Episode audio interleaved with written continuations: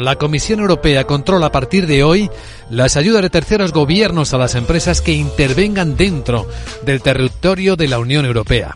Vamos a ver los detalles con nuestro abogado Arcadio García Montoro. Buenos días, abogado. Buenos días, Vicente. ¿De qué hablamos?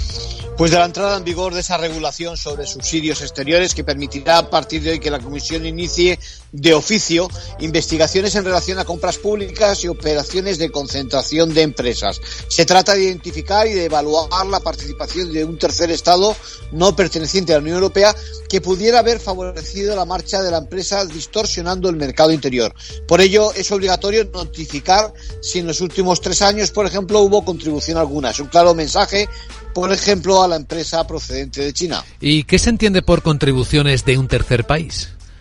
Pues mira, desde las ayudas directas a la exportación hasta ventajas fiscales, créditos, participación en todo tipo de garantías, donaciones y en general las facilidades que provienen del sector público. No va a ser tarea fácil conocer los límites porque no tenemos precedentes y además los últimos tiempos vienen muy marcados por los incentivos durante la pandemia y el impulso de algunas actividades como consecuencia de la invasión de Ucrania.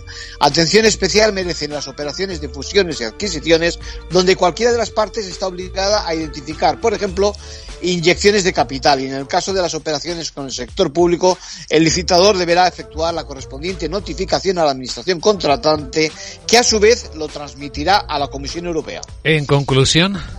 Pues culmina así el esfuerzo que desde 2020 la Comisión inició redactando aquel libro blanco, fruto del debate que surgió en plena pandemia sobre el impacto en el mercado interior de las ayudas de terceros países a la empresa. Gracias, abogado.